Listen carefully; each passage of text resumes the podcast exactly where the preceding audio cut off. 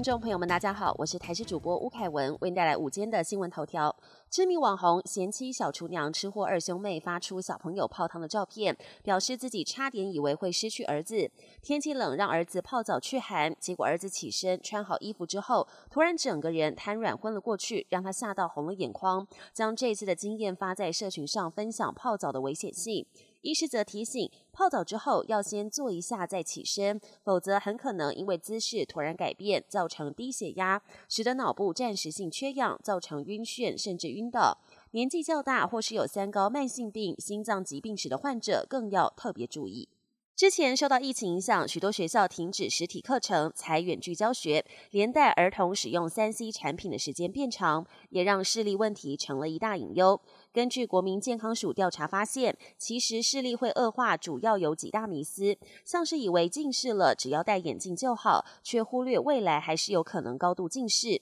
也有家长会以为只要视力检查一点零就代表没有近视，但关键还是要看小朋友的远视储备量，才能知道是不是在视力危险期。民进党九合一大选惨败之后，十八号的嘉义市长选举再吞败。对此，被视为英系立委蔡依瑜的父亲前立委蔡启芳忍不住对蔡英文总统开呛，更直言要蔡英文当太上皇去游山玩水就好，也被外界认为开了民进党逼宫第一枪。国际焦点：美国众院调查去年初前总统川普的支持者攻击国会大厦一案特别委员会，十九号进行最后一次听证。特别委员会表示，他们已经掌握足够的证据，足以向司法部门提出刑事转介，并建议司法部门起诉前总统川普及其他相关人士。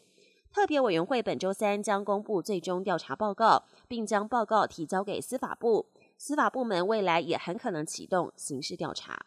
加拿大一栋住宅大楼发生枪击事件，凶手在大楼内部枪杀多人。事件发生在多伦多以北约三十公里的旺市。当地时间十八号晚间，大楼内突然传出枪响，远警获报到场，在走廊发现七十三岁的枪手。双方交火之后，凶嫌遭击毙。警方后来在多个楼层找到多名死者。而事件造成了包含枪手在内总共六人死亡，一人受伤。清查身份后，发现枪手是大楼住户。警方正在调查他的犯案动机。特斯拉执行长马斯克在入主推特以来，话题不断。他昨天更在自己的推特发起投票，询问网友他该不该辞去推特执行长的职务，并强调会尊重网友的决定。结果显示，五成七的网友认为马斯克应该下台。至于他是否会履行承诺，还要持续观察。本节新闻由台视新闻制作，感谢您的收听。更多内容请锁定台视各节新闻与台视新闻 YouTube 频道。